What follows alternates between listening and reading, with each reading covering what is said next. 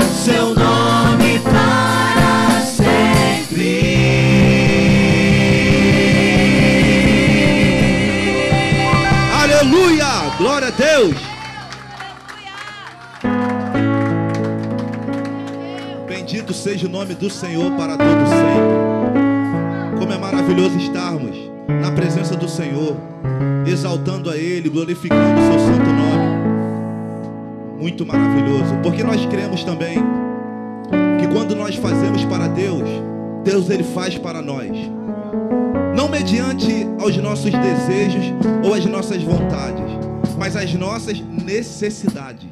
Deus ele vai fazer aquilo que nós precisamos, porque ele sabe o que é melhor para nós.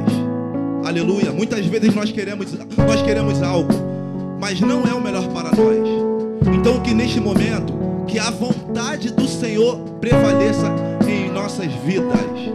Aleluia.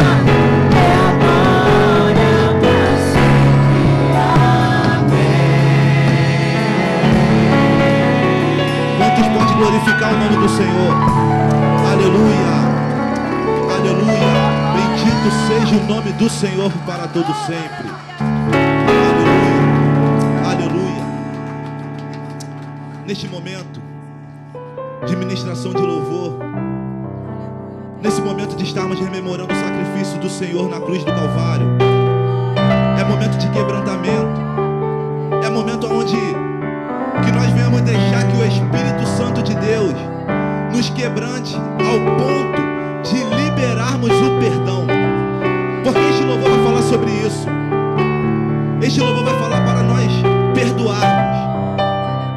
E a Bíblia vai nos dizer que nós, aquele que foi afrontado, é que tem que ir pedir o perdão. Esse é o verdadeiro evangelho de Cristo. Ah, mas eu que fui afrontado, libera o perdão. Abre o teu coração, que você só vai ter a ganhar do Senhor. Nesta manhã, manhã de quebrantamento, o Espírito Santo de Deus venha nos moldar, venha nos purificar, venha nos quebrantar, venha nos sarar. Glorifique o nome do Senhor nesta manhã.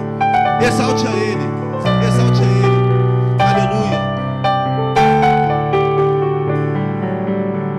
Perdoai nossos pecados, como temos perdoado quem nos tens ofendido.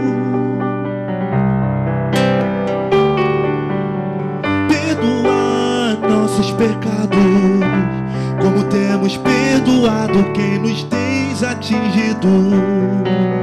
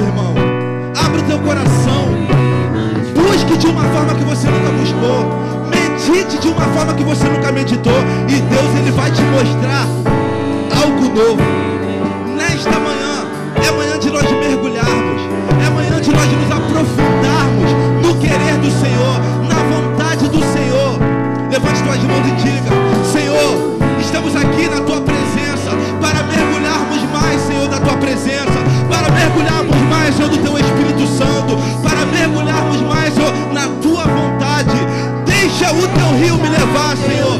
Não importa aonde o rio do Senhor nos leve. O importante é nós estarmos debaixo do senhorio dele e dizer, Senhor, me leva, Senhor. Me leva, Senhor, a um nível mais profundo, Senhor. Me leva, Senhor, ao teu rio, Senhor. Aleluia, bendito seja o teu nome para todo sempre, Pai.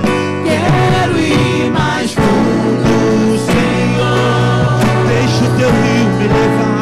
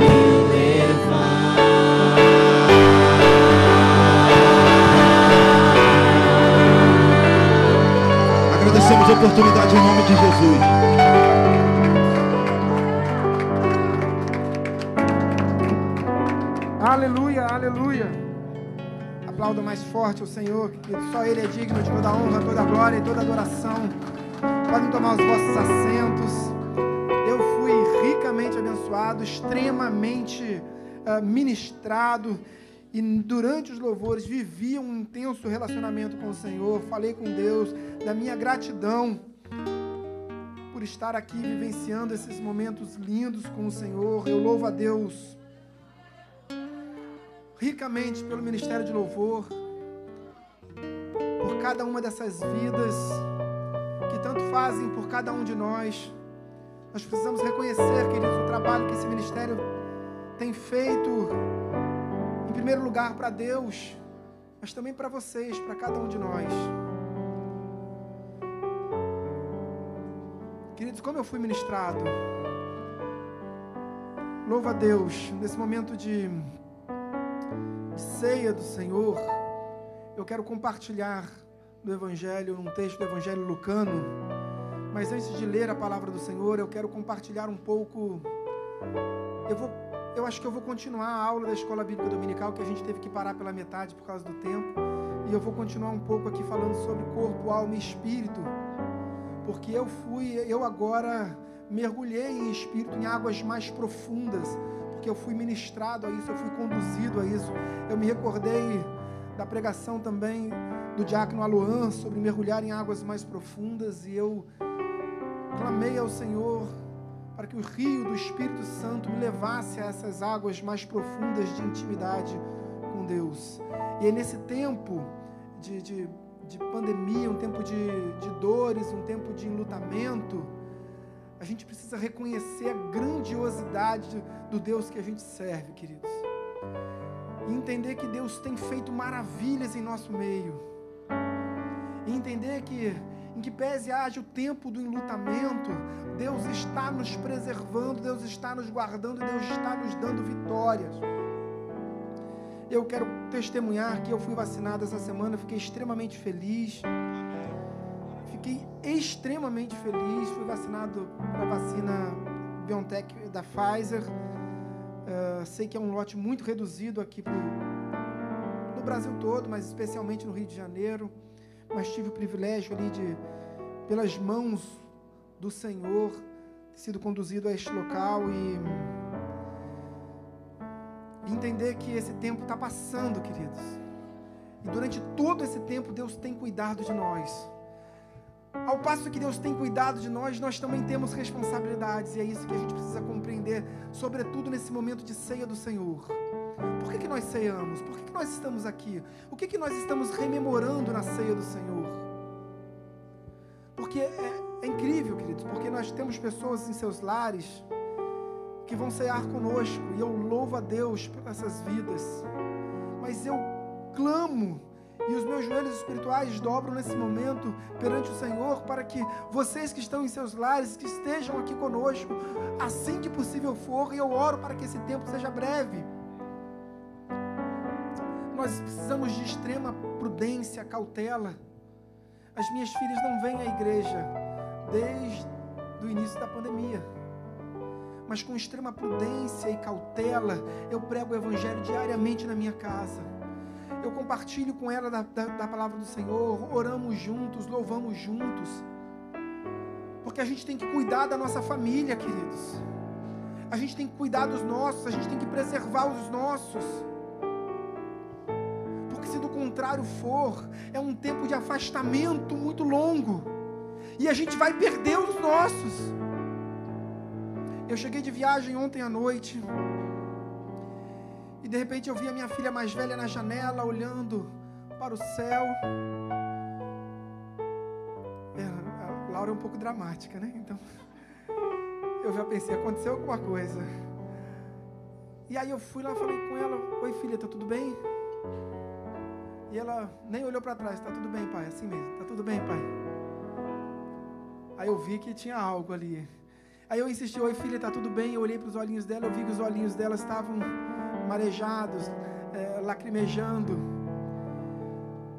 E eu disse, filha, tá tudo bem? E ela falou assim, pai, tá tudo ótimo. Eu estou falando com Jesus agora. E queridos, eu sei que eu não posso trazer ainda as minhas filhas para a casa do Senhor. Vocês sabem muito bem, a minha filha caçula tem problemas respiratórios. Não terá sequelas, eu creio nisso Eu creio nisso, mas eu ainda preciso preservá-la e por, por isso a gente não pode trazê-las à casa do Senhor. Mas se eu não posso trazê-las à igreja, a igreja não falta na minha casa. Na minha casa há uma igreja muito forte. Uma igreja que ora, que louva, porque não adianta eu ser igreja enquanto eu estou na igreja num templo de quatro paredes. Se eu não. Hoje eu falei um pouco na escola bíblica dominical, a gente começou, não deu tempo para falar sobre a teologia da cruz. Não é especificamente a teologia da cruz, mas é o que simboliza, é um dos símbolos da teologia da cruz. Ah, ah, Na sua visão ah, vertical, nós temos o nosso relacionamento com Deus. Na visão horizontal, nós temos relacionamento com nossos.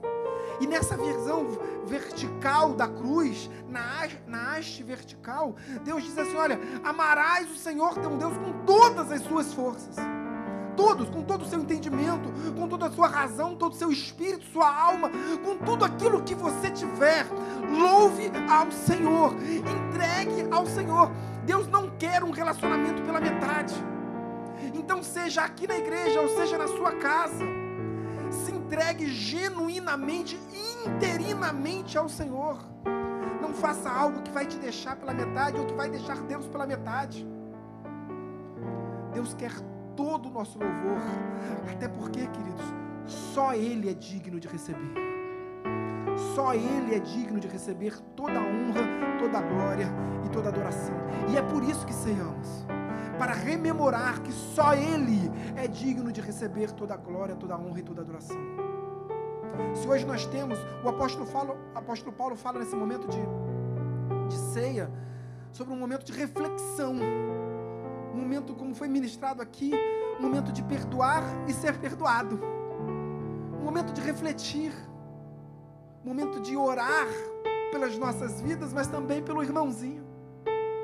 Orar pelas pessoas que nos cercam e orar por aquelas pessoas que estão mais distantes, mas que nos afetam. Esse é o momento de estar inteiro com Deus. E para estar inteiro com Deus, a gente precisa parar todas as, todas as arestas focar totalmente no Senhor. Nesse momento, um momento que você pode separar, inclusive, para orar pelo seu desafeto. Porque enquanto ele for seu desafeto, você não vai estar inteiro com o Senhor. Enquanto você estiver ainda se preocupando demais com inimizades, com, com, com rancores da alma, você não vai conseguir se entregar integralmente ao Senhor. E Deus não te quer pela metade. Deus te quer inteiro. Deus te quer tanto por inteiro que Ele entregou o seu Filho unigênito para. Deus entregou tudo que Ele tinha.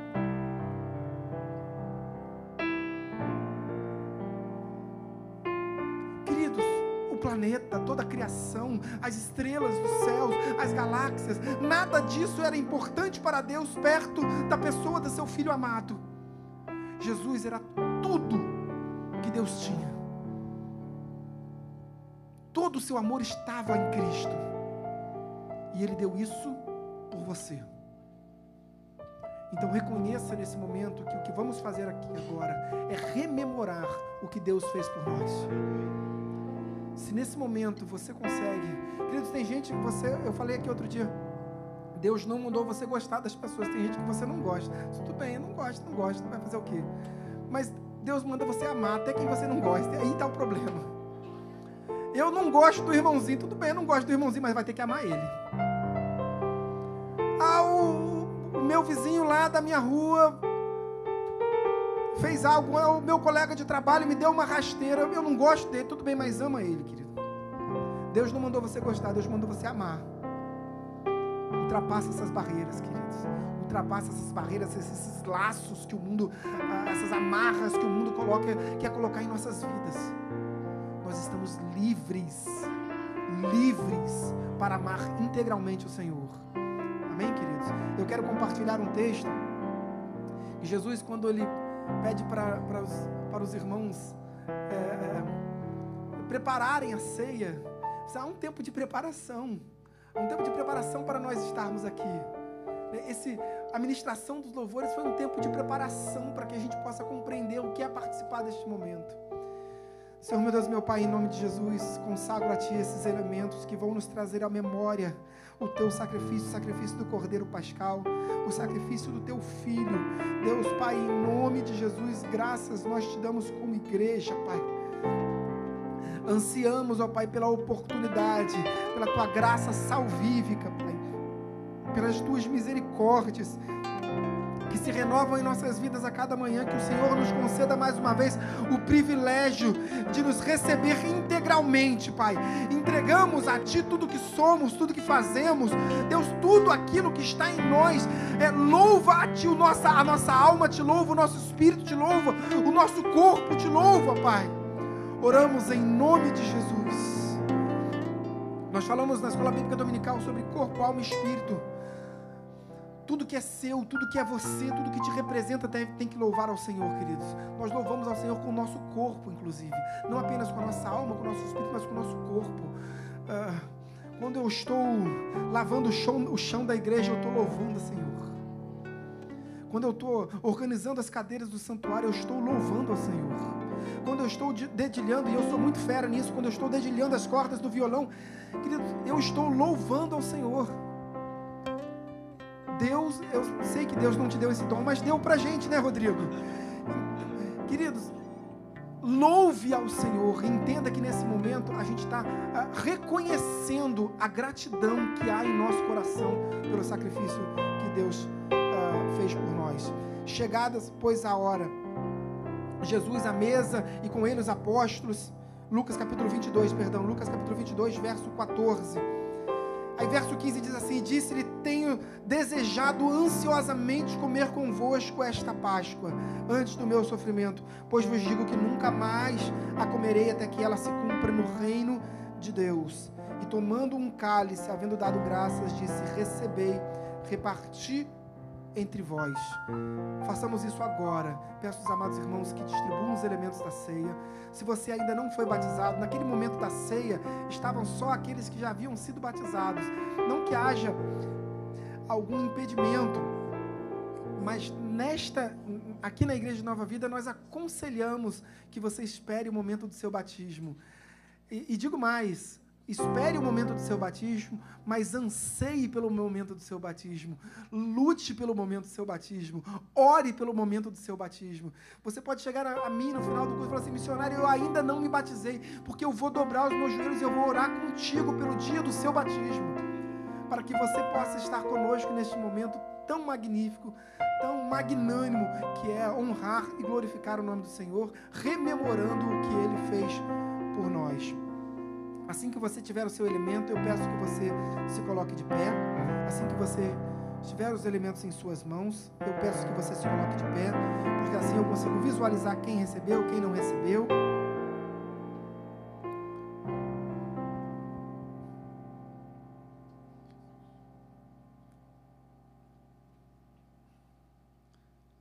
Alguém que vai cear nesta manhã e ainda não recebeu os elementos?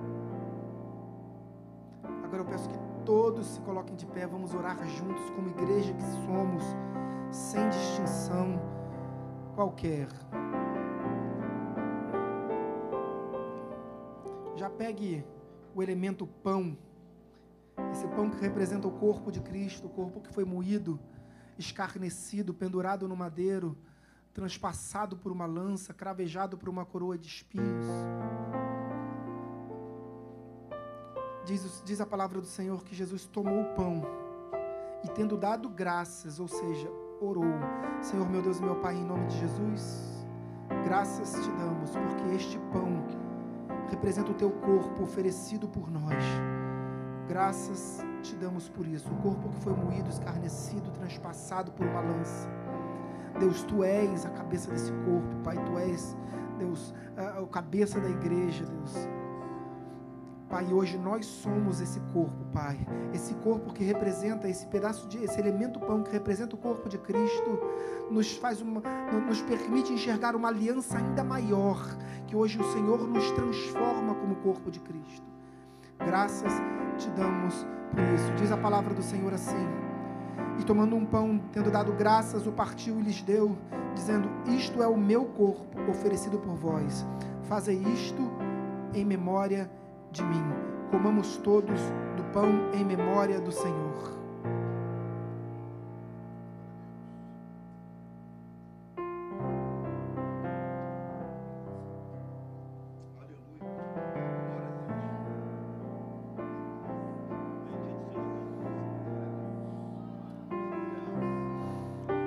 Glorificado seja o nome do Senhor Jesus Cristo. Obrigado, Pai. Obrigado pelo grandiosíssimo privilégio que o Senhor nos concede agora de estarmos na tua casa, Pai. Obrigado, ó Pai, pela igreja que se reúne, que se encontra nos lares, ó Pai. Obrigado, ó Pai, por eles estarem ceando conosco agora nesse momento, porque somos igreja aqui debaixo do teto desse templo, ó Pai mas também em seus lares nós somos igreja, Pai. igreja, Pai, que não se limita às quatro paredes de um templo. Nós podemos vislumbrar espiritualmente, assim como Jacó, ah, os anjos subindo e descendo, Pai, porque nós somos um corpo espiritual ligado ao Teu, Pai. Deus, graças te damos por isso, ó Deus. Senhor, oramos em nome de Jesus. Semelhantemente, depois de cear, tomou o cálice cálice da nova aliança. E Jesus disse: Este é o cálice da nova aliança no meu sangue, derramado em favor de vós. Aqui na igreja de Nova Vida nós temos o hábito de trocar o cálice. Mas nesse momento de isolamento social, a gente, com extrema cautela e necessária cautela, a gente evita de trocar o cálice, mas a gente precisa ter a compreensão que naquele momento os discípulos estavam assentados no chão com o Senhor. E o Senhor pegou um cálice e ele dividiu aquele, aquele cálice representativo do sangue do Cordeiro uh, para toda a igreja. Um cálice só, um sangue derramado, um Salvador, um Redentor, um Redentor que venceu a morte, um Redentor que ressuscitou no terceiro dia. E hoje nós podemos declarar que o meu Redentor vive, o nosso Redentor vive. Pai, graças te damos, ó Pai Graças te damos, ó Pai, porque o Senhor vive, Pai. O Senhor vive e o Senhor vive em nós, Pai.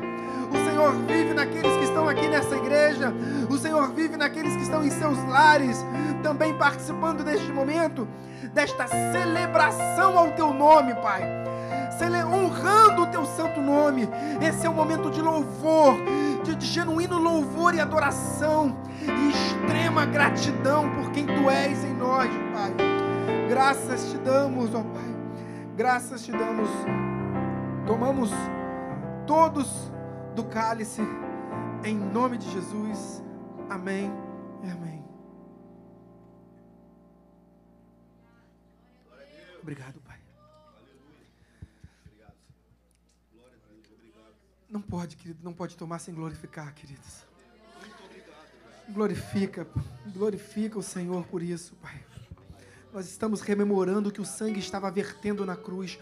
Toma, toma esse cálice, porque à medida que o, que o sangue escorre do corpo de Cristo, é esse sangue que está entrando em você, é este sangue que está te libertando, é este sangue que está remindo os seus pecados. A palavra do Senhor diz que sem o derramar do sangue não há remissão de pecados. Deus, é o sangue, é o sangue que está nos libertando, é o sangue que está nos purificando nesse momento, é o sangue que está transformando a nossa realidade. Pai, oramos em nome de Jesus, sendo gratos pela tua grande obra redentora em nossas vidas, ó Pai. Graças te damos, oramos todos em nome de Jesus. Amém e amém. Aplauda bem forte o Senhor. Aleluia, aleluia, aleluia. Deus muito te abençoe.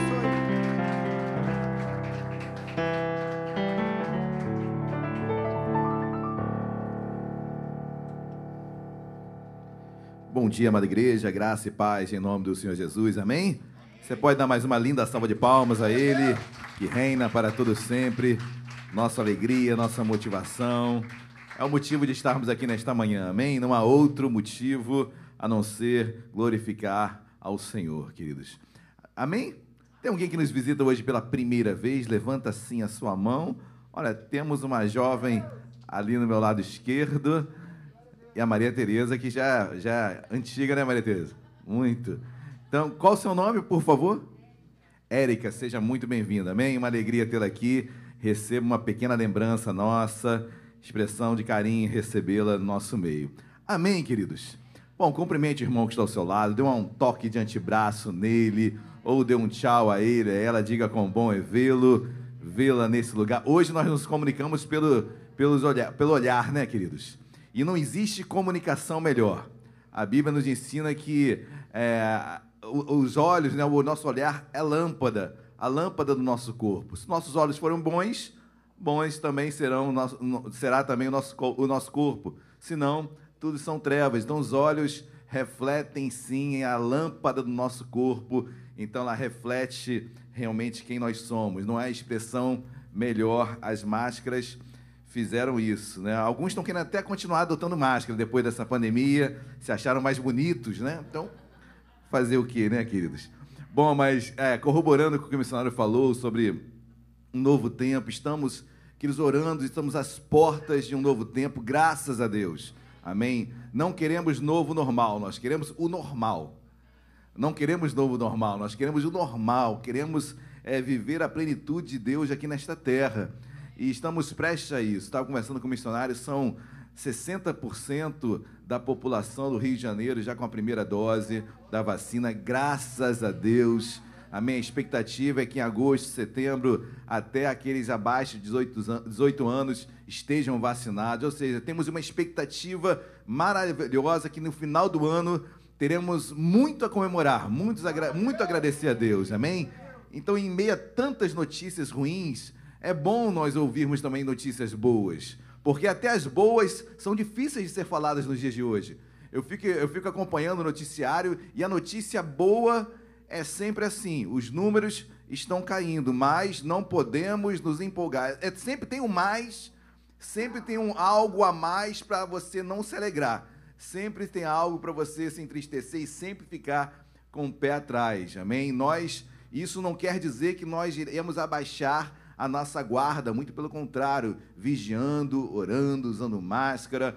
Há estudos, inclusive, que até pós-vacina as máscaras serão mantidas durante um breve tempo. Israel está experimentando um pouco disso, né? o índice aumentou lá um pouquinho, então é, tem que dar uma olhada nisso tudo, uma terceira dose. Queridos, tudo isso nós estamos cientes.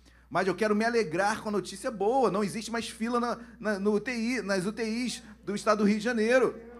Temos que alegrar com isso. Então se alegre com tudo isso sem perder o foco, a razão, sem empolgação, obviamente, bem centrados, olhando o que está acontecendo no mundo, mas também nos alegrando. Deus é bom, amém? Deus está guardando as nossas vidas. E em breve nós teremos nosso culto, e nós tínhamos intitulado o nome para esse culto, né? Que é o culto do, do abraço. Então vai ser o culto quando, quando toda a população do Rio de Janeiro estiver vacinada, primeira e segunda dose, nós iremos marcar o culto do abraço, queridos. Então vai ser um culto lindo, eu tenho certeza disso. Iremos anunciar bastante e vamos abraçar bastante também, né, queridos? Tomando. É, pode abraçar ou não pode? Meu Deus, estou antecipando algumas coisas, né?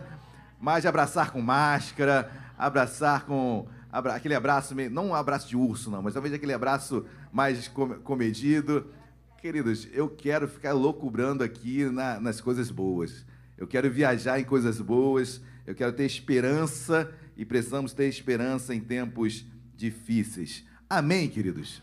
Olha, eu quero trazer uma mensagem nesta manhã de renovo, de, de esperança, de, de crer realmente em dias melhores, de saber que Deus tem algo é, grandioso para as nossas vidas, que a nossa obra não para, o nosso ministério não para, a igreja não para. Então nós tivemos agora o missionário Maurício, o irmão Maurício Paz esteve domingo passado aqui, vai estar quarta-feira agora também na igreja, esteve em Benfica, esteve na comunidade dos macacos. Olha, a igreja dos macacos tinha gente saindo pela janela, queridos. Então, é... gente, até de Vila Isabel lá, né? Então, se, se existe Covid, lá passou longe, queridos. Porque, olha, foi um mover de Deus ali, tremendo, tremendo. O Maurício gostou demais, amou muito estar ali. Quero agradecer ao Gernes e Rodrigo que acompanharam lá o Maurício Paz na igreja, ajudaram no louvor e foi uma benção. Amém? Dias melhores virão. Mas o tema da mensagem nesta manhã é. Qual o tema da mensagem hoje de manhã? Querido, eu acho bom isso, eu me, alegro com isso quando eu me esqueço do tema. Deixa eu ler, queridos. Maravilha. É um tema, pô, que eu gostei tanto do tema. Eu, eu tenho uma, uma, uma, forma de, de preparar as mensagens, né, queridos? Eu, isso, isso. Eu já passo para a Ana antes por causa dos versículos. no lugar certo e na hora certa. Queridos, tenha certeza que Deus nos coloca em lugares certos e momentos certos. Tenha certeza disso. Por muitas vezes estamos no lugar certo, mas não entendemos que o momento é aquele. Ou por vezes estamos naquele momento que entendemos ser, mas não é o lugar que Deus quer que algo aconteça. Momento certo, lugar certo. Deus nos leva a esses lugares e a esses momentos são, são promovidos por Deus para que a nossa boca se abra, para que a nossa vida seja exaltada, para que o nome de Deus seja glorificado. Amém? Então, no lugar certo e na hora certa, Deus tem isso para as nossas vidas. Se não aconteceu naquilo que você está esperando, vai acontecer. E quando você estiver lá, lembre-se: o momento chegou. Não é hora de se calar. Se a, sua, se a situação apareceu, entenda: o momento é esse. Não postergue, não deixe para depois, não espere um momento melhor do que aquele. E, queridos, o tempo passa, olha, nós estamos há quase, sim, quanto, um ano e seis meses quase de pandemia, não é isso? Um ano e quatro meses, por aí. Como o tempo passa, como as coisas são rápidas, como as coisas acontecem. Nossos filhos, é, Débora vai fazer 18 anos. Eu falei, meu Deus do céu, onde eu estava esse tempo todo? 18 anos. Então, como o tempo passa de uma forma tão rápida, Mateus maior do que eu. fico, meu Deus. E eu fico assim, olhando as coisas acontecerem, e ao mesmo tempo, Senhor, obrigado por ter participado desse tempo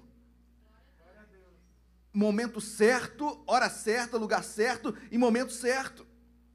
Então, queridos, abra o seu olhar espiritual, abra o seu coração para entender que Deus está te colocando em lugares certos, para que você venha entender o momento que é certo também. Vivencie o que você está passando.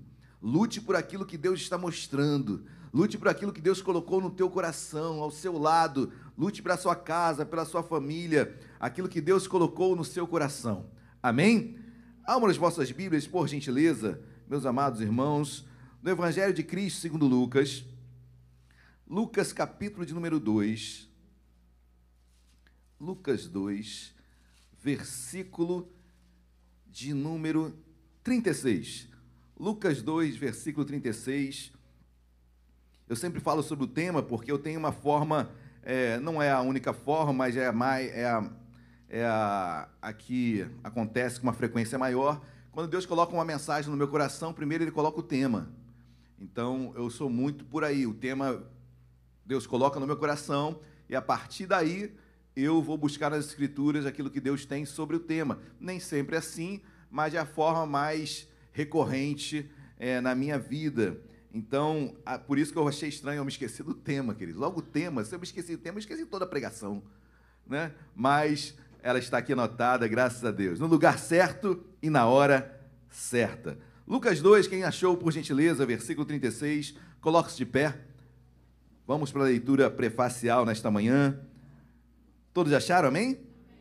Diz assim: Havia uma profetisa chamada Ana, filha de Fanuel, da tribo de Azer avançada em dias, que vivera com seu marido sete anos, desde que se casara. Oremos. Deus amado, em nome de Jesus, Deus, nós o louvamos, meu Pai. O bendizemos nesta manhã. Deus, obrigado porque o tempo passa e o tempo, Senhor, nós conseguimos olhar para ele, conseguimos compreender um passado, um presente, um futuro. Deus, mas como ele passa de uma forma tão rápida. Não queremos que ele passe, meu Pai, sem aproveitarmos. Quando estamos no lugar certo e na hora certa. Deus fala conosco. Deus precisamos em todo o tempo entendermos o lugar e o momento, ou o momento e o lugar. Certo é que não queremos desperdiçar aquilo no qual tu tens colocado diante de nós, por postergar, por ter medo, por não agirmos, por entendermos que pode magoar, por deixar de falar. Deus, nós queremos aproveitar o momento e o lugar. Porque se cremos e entendemos que estamos no teu prumo, se estamos andando na tua vontade, Senhor, entendemos que o lugar é tu que proporciona. E o momento é teu também. Deus, fala conosco nesta manhã. Precisamos de ti, Deus. Fala conosco, nós que estamos aqui na igreja, que estão em seus lares, nas suas casas. Fala com teus servos da mesma forma. Que estão sim hoje no lugar certo e no momento certo, também como nós estamos aqui no lugar certo e no momento certo. Deus fala, precisamos de ti e usa-me em nome de Jesus. Amém e amém. Podem se assentar. Queridos, no lugar certo e na hora certa. Os irmãos vão entender o momento de Ana nesse propósito aqui. Entendendo, depois você lê com calma todo o capítulo 2 de Lucas, mas é o tempo em que Jesus vai ser apresentado ao templo. E Jesus já havia chegado ao seu oitavo dia de vida, e oitavo dia de vida, Jesus foi circuncidado, como todo judeu, ele é circuncidado ao oitavo dia, e depois, como todo judeu, ele é apresentado, naquela época havia templo, hoje na sinagoga, então o judeu é apresentado no templo. Isso acontece depois em que a mulher deixa a sua impureza. Pós-parto, a mulher fica impura, segundo a lei, querido. Isso é coisa da lei, ok? Tem nada a ver com os dias de hoje, mas na lei mosaica, Levítico capítulo 12, vai descrever esse período em que a mulher, pós-parto, ficava impura. E eram 33 dias de impureza. Ou seja, Jesus já tinha oito dias de vida, mais 33, 41 dias de vida. Então, ao 41º dia de vida, o menino judeu, ele deveria ser levado ao templo para ser apresentado ao Senhor. E Jesus obedeceu toda a lei, ele cumpriu toda a lei com base em seus pais, José, pai adotivo, e sua mãe Maria. O levaram até o templo para ser, ser apresentado ao Senhor. Amém, queridos? E a Bíblia diz que o Espírito move um homem chamado Simeão para ir ao templo. Olha que coisa, linda, queridos. O Espírito Santo move o coração de Simeão para ele ir ao templo. A minha oração, assim como o missionário já se antecipou, a minha oração é que entendamos a preciosidade do templo, a preciosidade da igreja, a preciosidade desse lugar onde nós estamos hoje aqui, que de forma paliativa, hoje, para algumas pessoas, é o lar, é a casa. E nós entendemos isso da melhor forma possível. Mas entendedores também nós somos das Escrituras, que diz em Hebreus capítulo 10: não deixai-vos de congregar.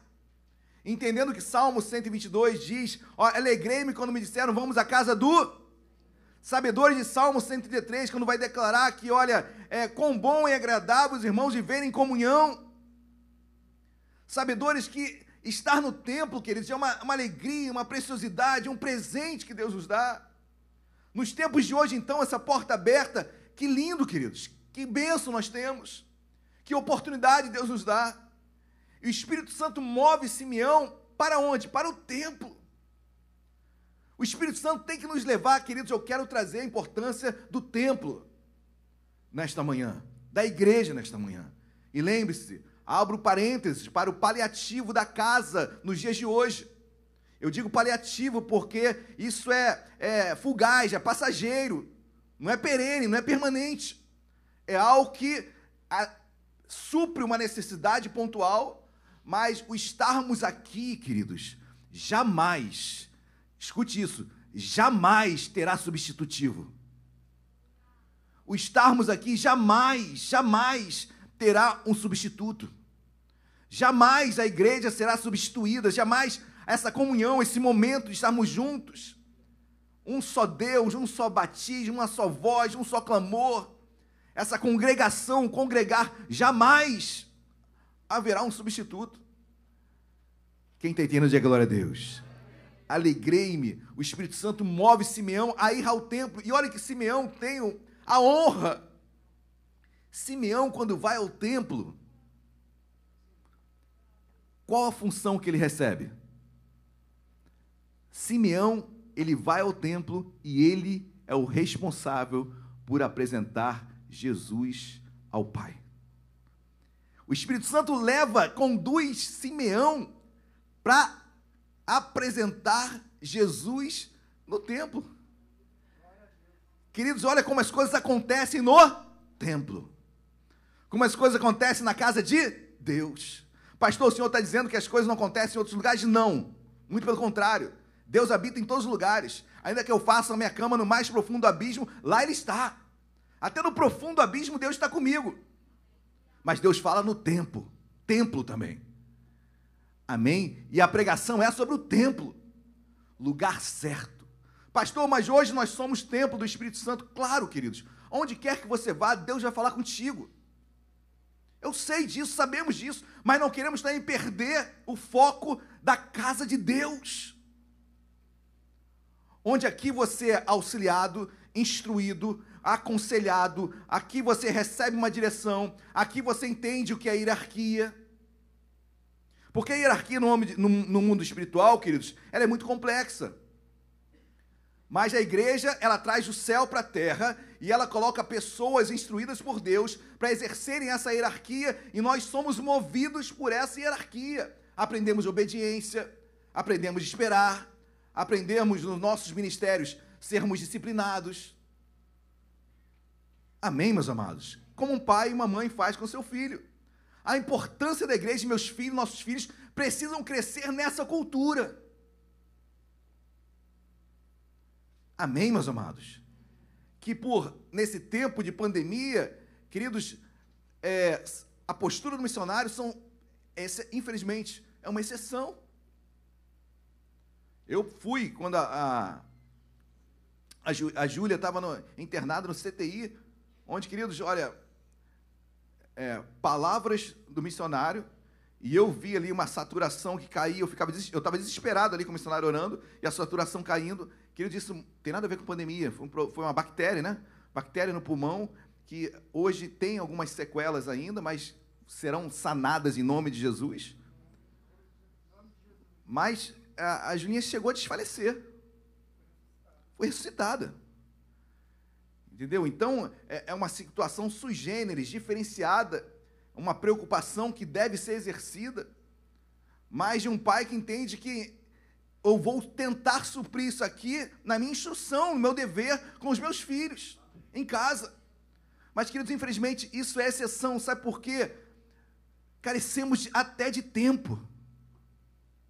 A igreja consegue até é, dividir essa tarefa, essa responsabilidade, apesar da responsabilidade ser dos pais, sempre será, a igreja consegue compartilhar, dividir essa responsabilidade um pouco.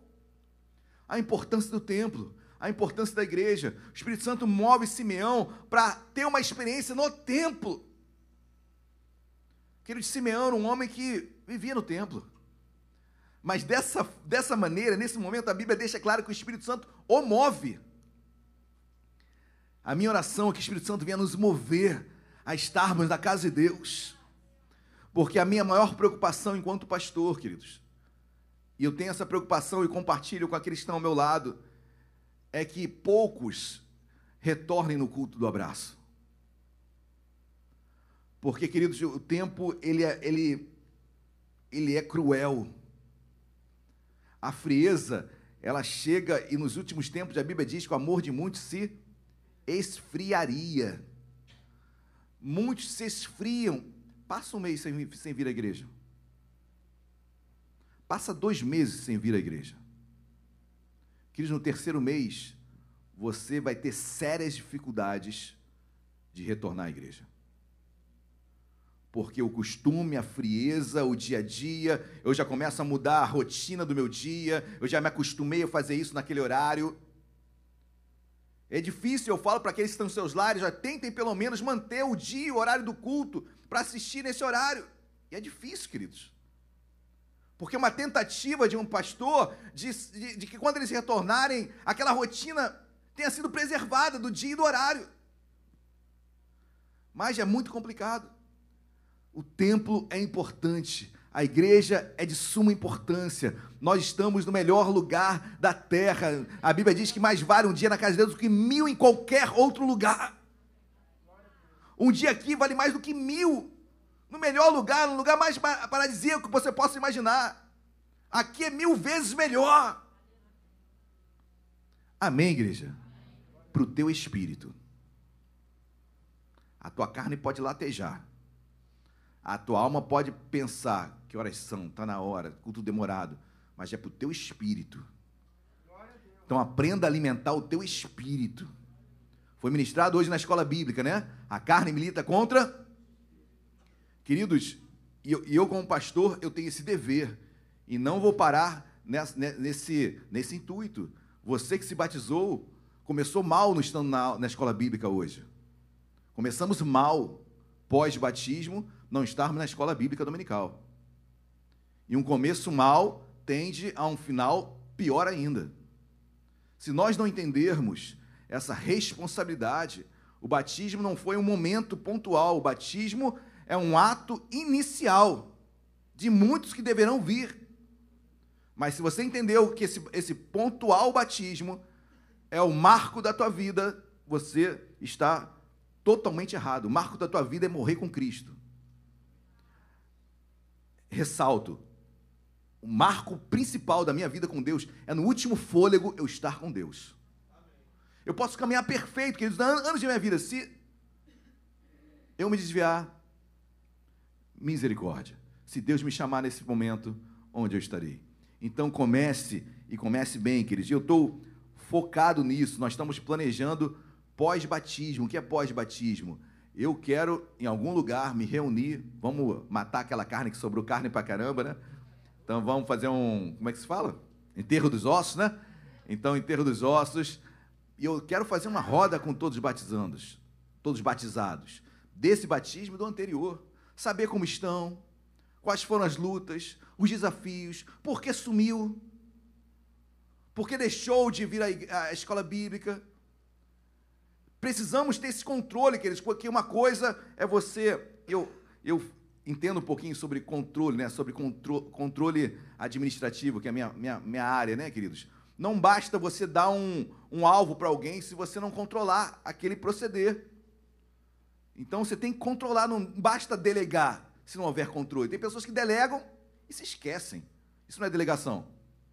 Isso pode ser tudo, menos delegar. Delegar competência a alguém exige, exige no direito uma chamada culpa em vigilando, né? É culpa por não vigiar. Você delegou algo em alguém, aquele alguém fez maior bobagem, mas não adianta dizer que delegou. Você tinha a responsabilidade de vigiar aquilo que foi delegado.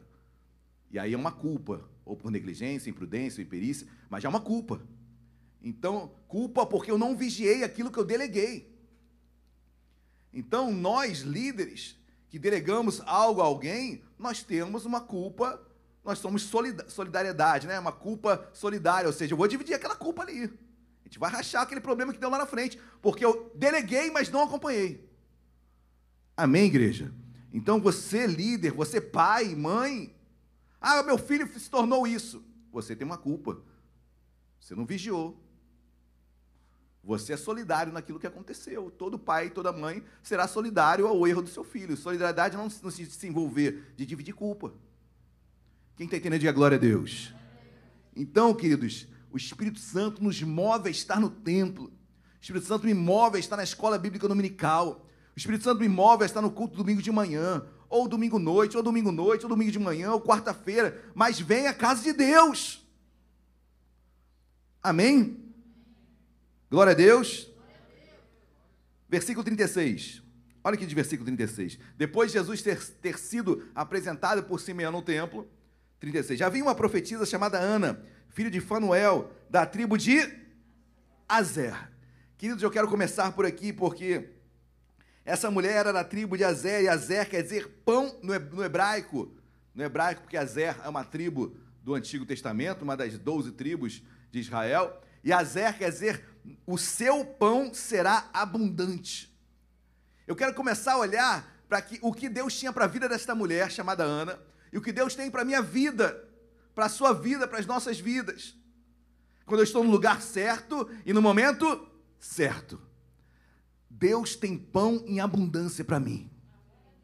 Quando eu penso em pão, eu penso em satisfazer minha necessidade. Pão de cada dia, Deus, oração que Jesus nos ensina, princípios de oração, amém? A oração do Pai Nosso não é uma oração para ser decorada, isso é reza. Isso é reza, amém? E a Bíblia nos ensina a não usarmos de vãs repetições. Tem pessoas que se convertem e recebem é, orações formadas, né? Ora sim que Deus vai te abençoar. Ora sim, assado, decora. Querido, isso é vã repetição. Isso não abençoa a vida de ninguém. Isso pode ser tudo, menos evangelho. Quando Jesus explica o Pai Nosso, ele está dando princípios de oração. Pai Nosso que está no céu, ou seja, toda oração começa exaltando a Deus. Não quer dizer que eu tenho que usar Pai Nosso que está nos céus, mas exalte-o. Em suas orações comece assim, exaltando. Porque a Bíblia diz que ninguém sabe orar como convém. Se não for o Espírito Santo que intercede por nós com gemidos inexprimíveis, nada chega ao Pai. Amém, queridos? Não é pelo muito falar, pelo linguajar bonito. Mas interessante que essa mulher era Azé, da tribo de Azer. Pão será abundante na tua casa, que não faltará pão na sua casa. Recebe isso na sua vida nesta manhã. É, não faltará pão e pão, queridos. Eu quero trazer um outro, uma conotação também. Jesus é o pão vivo que desceu do céu. Não faltará Cristo na sua vida, será em abundância. Filipenses capítulo 4 vai dizer, olha, e meu Deus, segundo a sua riqueza em glória, há de suprir em Cristo Jesus cada um de vossas necessidades. Pão é necessidade, ou seja, em abundância, Deus irá suprir as nossas necessidades. Olha que parece ter um, contra, um contrassenso, né? Necessidade e abundância. Se ele satisfaz as minhas necessidades em abundância, já nos tornou mais necessário, se tornou algo, a um plus que Deus me deu. Amém, meus amados? Deus não faltará pão na tua mesa. Não faltarão respostas para as suas petições. Não faltarão respostas para os seus clamores. É isso que Deus está falando. Olha, você é da, da família de Azer. Pão em abundância para nós. Amém, igreja. Glória a Deus filha da tribo de Azer, volte um pouquinho, filha de Famuel, Famuel no hebraico, no grego, perdão, quer dizer face de Deus. Famuel quer dizer face de Deus. Em outras palavras, trazendo todo o entendimento sobre Ana, uma mulher que não faltaria pão, pão em abundância, e veria a face de Deus. Queridos, o que é ver a face de Deus? Porque Deus é espírito. Amém ou não amém? Amém. 1 Timóteo 6,16 vai dizer que Deus habita em luz inacessível. Não tem como o homem acessar visualmente Deus. Obviamente, é uma, é uma, uma metáfora, viu a face de Deus. Você diz, olha, tive uma experiência. Lembre de Moisés? Moisés teve, viu Deus face a face. Josué, a Bíblia diz, viu Deus face a face, ou seja, teve uma experiência singular com o Pai. Ver Deus face a face é experimentar o sobrenatural. Amém, igreja? Glória a Deus. Essa Ana, esta mulher que sou eu, que é você, que você vai entender o que é estar na hora certa, no momento certo, no lugar certo. Ela teve experiências com Deus, da filha de, Samuel, de Famuel viu Deus face a face. Queridos, eu quero isso para a minha vida. Amém? Traga isso para a sua vida. Olha, não vai faltar pão na minha casa. Minhas necessidades serão supridas. Olha, eu vou Deus, vou ver Deus face a face, eu terei experiências com o Senhor. Amém, igreja. Glória a Deus. Tenha isso na sua vida cada vez mais e mais. Mas não para para aí. Tô, vocês estão vendo que eu estou voltando o versículo, né? Tribo de Asser, filha de Samuel, chamada Ana. Ana no grego quer dizer graça. Benção, né, queridos? Ana, graça de Deus. Favor imerecido. Favor de Deus. Essa mulher, Ana, que o seu nome já traduz graça, que filha de Famuel, uma mulher que tem experiências com Deus, uma mulher que é da tribo de Azer, ou seja, promessa de que não faltaria pão na sua casa. Mas quando eu entendo graça, queridos, é impossível não olhar para a graça, segundo 2 Coríntios capítulo 6, versículo 1, que diz que nós somos cooperadores de Deus. Portanto, não fazeis da graça em vão, não tornai-vos a graça em vão. Somos agraciados, amém, igreja? Todos nós. Cristo nas nossas vidas foi uma graça, um favor que Deus nos deu. Foi ou não foi? Amém? É a excelência da graça. Cristo por nós, morte, ceia, rememorância do que Cristo fez por nós na cruz. É a excelência, é o beneplácito, é é a grandiosidade da graça. é Cristo morrer por nós. É o favor extremo que recebemos. Mas mesmo assim, a Bíblia diz que essa graça se torna em vão se eu não cooperar com ela. Pastor, como é que eu coopero com ela? Dando valor ao que Cristo fez por ti na cruz. Pastor, como é que eu coopero com esta graça? Buscando ser um melhor homem de Deus, uma mulher, uma mulher, melhor mulher de Deus. Pastor, como é que eu coopero com esta graça? Entendendo como é o propósito nesta terra entendendo o porquê Deus me chamou, o porquê eu estou nessa igreja, o que Deus tem para mim, o que eu preciso fazer, o que eu posso ajudar, o que eu posso, como eu posso amar. Louvamos aqui. Eu estou nesse, eu coopero quando eu perdoo. Eu coopero quando eu amo. Eu coopero quando eu limpo um chão, eu coopero quando eu, quando eu estou aqui. Amém, igreja. Então essa graça, eu sou cooperador dela, porque se eu não cooperar com ela, ela se torna em vão para mim. Amém ou não amém, igreja? Glória a Deus. É como uma lei. Tem o Brasil é um, dos, um país conhecido como tantas leis, né? E a maioria delas sem eficácia alguma. Existem no mundo jurídico, mas não tem aplicabilidade nenhuma. Por quê? Porque as pessoas não cumprem. E virou costume. Assim é graça, essa lei linda, mas se eu não aplicar na minha vida, uma lei que não tem eficácia. Quem está entendendo, diga glória a Deus. Querido, deixe a graça abundar sobre a sua vida e coopere com ela. É estar evangelizando, eu estou cooperando com a graça. Amém? Agora o iníciozinho do 36. Havia uma profetisa. Queridos, Ana profetizava. Ana era uma profeta de Deus. Ana era uma profetisa de Deus, melhor dizendo. Ana era uma mulher que sabia o seu propósito no meio do templo. Ana desejava exercer aquilo que Deus colocara em seu coração no templo. Ana era uma profetisa, ela entendia que ela tinha um serviço a ser cumprido. Ela entendia que ela tinha uma função no corpo. Queridos, se eu não entender tudo isso, Deus não vai me colocar no lugar certo, no momento certo. Você vai entender onde eu quero chegar. Queremos estar no lugar certo e no momento certo. Mas se eu não entender tudo isso que Deus tem na minha vida, principalmente o chamado que Ele tem para mim, profetiza, e no seu chamado particular, você sabe qual é? E que Deus o chama para exercer, e as dificuldades são inúmeras, e por vezes empurramos com a barriga ou postergamos uma atitude a ser tomada, Deus fala: olha, eu tenho isso para a sua vida.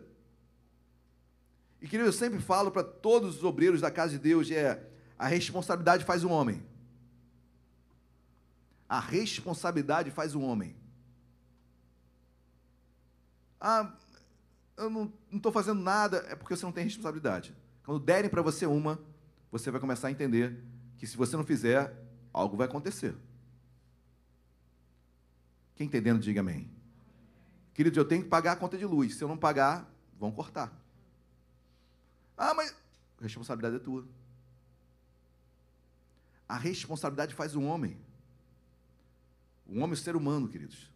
Então, você chegou numa determinada idade, você vai ter que ter os seus, as suas responsabilidades. São suas. Isso faz o homem crescer. Aos poucos você vai dando isso aos filhos, né? Aos pouquinhos, essa responsabilidade, porque vai fazer dele um homem de Deus, uma mulher de Deus.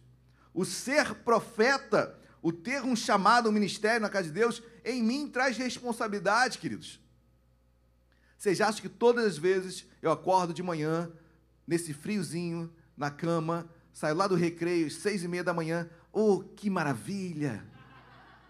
Show acordar de manhã, adoro acordar de manhã seis e meia. Eu adoro, poxa, já passo a semana toda acordando cedo, final de semana cedo de novo, que lindo, maravilha! Um ou 40 minutos, rapidinho, chego aqui, já está tudo direitinho. Oh, lindo! Não, queridos, não é assim. Mas já em mim um senso de responsabilidade que se sobrepõe a tudo isso. O homem que não tem esse senso é o que nós falamos, é um irresponsável ou um vagabundo. A responsabilidade faz um homem. Se eu não tenho responsabilidade, eu sou o quê, queridos? Eu estou tentando usar palavras um eufemismo para vagabundo, mas não consigo encontrar. É isso. Ou seja, queridos, caminhando com Deus, eu tenho que entender esse senso que está sobre mim. Eu não quero, eu não quero ser crente domingueiro. Vou entender isso, tá? Eu não quero, vou me explicar melhor, perdão. Eu não quero ser, é, eu não quero estar na casa de Deus de, apenas para usufruir algo. Eu quero ser um canal. Eu não quero estar apenas é, no final para receber. Eu quero ser a fonte. Eu quero ser canal. Eu quero distribuir. Porque, queridos, é, infelizmente, infelizmente, a igreja que cresceu com Cristo vai se corromper com todo, toda a questão do Império Romano, com toda a questão é, da, da, da, idolatria, do, do afã de trazer os, os povos é, de fora para dentro da igreja, e aí uma cultura grega, colocam estátuas, imagens nas igrejas, para tentar atrair os povos que, que, não, que adoravam as imagens, como os gregos principalmente.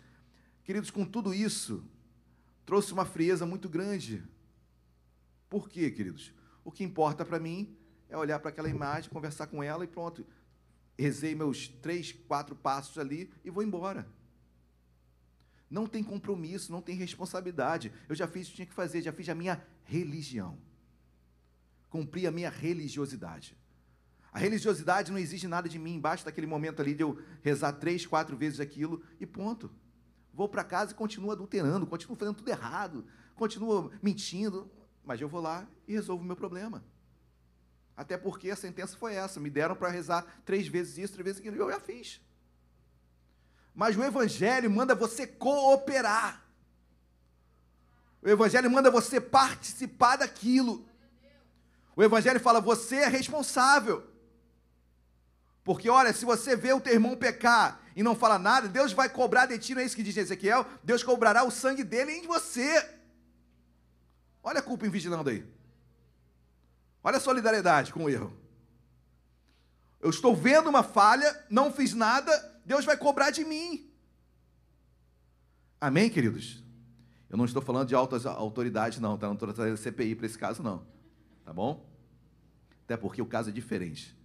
Muito diferente. Mas não vou entrar nesses termos. Amém? Mas Deus tem um chamado para você. Guarde isso no seu coração. Ana era profetisa. Ana entendia o que Deus tinha para a vida dela. Amém? Eu entendo o que Deus tem para a minha vida secular. Eu sei o que eu quis, eu sei o meu trabalho, eu sei o que eu me esforcei, estudei. Por que não é assim com as coisas espirituais? Por que eu passo quatro, cinco anos quem faz medicina, então, quase 10 anos, né? Para exercer a sua profissão linda, linda, acho que, na minha opinião, a mais linda de todas é a medicina. Mas por que 10 anos estudando tanto afinco naquilo que é passageiro? E com as coisas espirituais, não há esse nem 1% daquele afinco. Queridos, precisamos meditar sobre isso dia após dia. Ana, ela vai estar no lugar certo, no momento certo, porque ela exercia aquilo que Deus tinha para a vida dela. Amém? Glória a Deus, igreja. Amém ou não amém? Versículo 37, perdão, agora é o 30, 36 ainda. Da tribo de Azer, avançada em avançada em dias. Queridos, não há depois a Bíblia vai dizer a idade dela logo em seguida, mas não há idade para servir a Deus. Não há idade para servir a Deus. O jovem fala, eu sou muito jovem. O jovem fala, eu tenho que curtir a vida. Né, não sabe o que é curtir, né? Curtir é bater no couro. Então deixa a vida curta bastante, você vai sofrer. Vai sofrer, é bater no couro mesmo. Mas os jovens falam, olha, é, estou muito jovem. O mais avançado da idade fala, mas já estou muito velho para fazer isso e aquilo. Queridos, essa mulher, essa Ana, ela era avançada em dias, mas não deixava de fazer aquilo que Deus tinha colocado em seu coração. Jovem, mais idoso, sirva a Deus. Amém, igreja? Glória a Deus. Avançada em dias, que vivera com seu marido sete anos, desde que se que vivera, ou seja, no ano passado, ok? que vivera com seu marido sete anos, desde que se casara, ou seja, o marido, ela viveu com o marido sete anos e ele falece. Por que, que a Bíblia é, deixa claro o período de tempo que ela teve com seu marido? Porque a Bíblia faz questão de deixar que foram sete anos com o marido. A Bíblia poderia dizer só que somente que ela era viúva, como por muitas vezes ela menciona nas Escrituras, aquela mulher viúva. Mas aqui a Bíblia faz questão de descrever que foram sete anos apenas de convívio com seu marido. Por que isso? E aí eu quero trazer para a sua vida e para a minha vida, queridos. A Bíblia ela, é, ela faz questão de botar claramente aqui e para valorizar o tempo que ela teve com seu marido.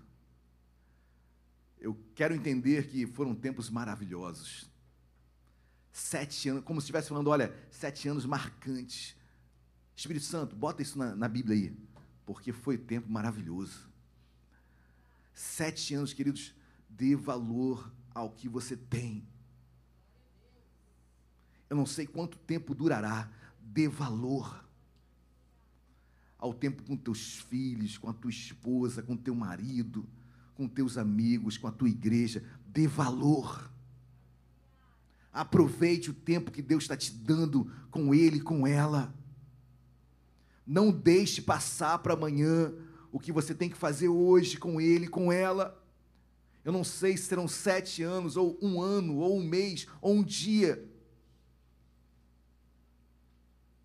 Eu falo isso e converso muito com, meu Deus, a mãe da Juliana, da mãe da Giovana, Luísa. Eu falo muito com a Luísa e seu marido. É, e, e, eles têm essa, a ciência disso, pastor. Às vezes tem que voltar para o hospital, mas quando tem a possibilidade de trazer para casa, eu trago. Com o equipamento todo. É, um, é, um, é uma, é uma logística enorme para deixar a Giovana em casa. É um enfermeiro 24 horas por dia. Home care, tudo ali, tudo preparado. Queridos, mas, pastor, eu faço questão de tê-la comigo porque eu quero aproveitar cada segundo da minha filha em casa.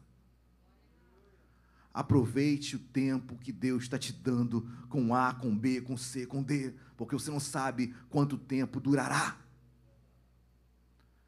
A Bíblia menciona os sete anos, porque, olha, foram tremendos. O tempo que Ana teve com seu marido, sete anos tempo que Ana não se esqueceu, tempo que Ana aproveitou, tempo que Ana usufruiu.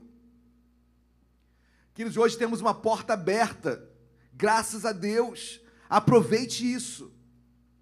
Aproveite essa porta aberta e outras tantas evangélicas abertas.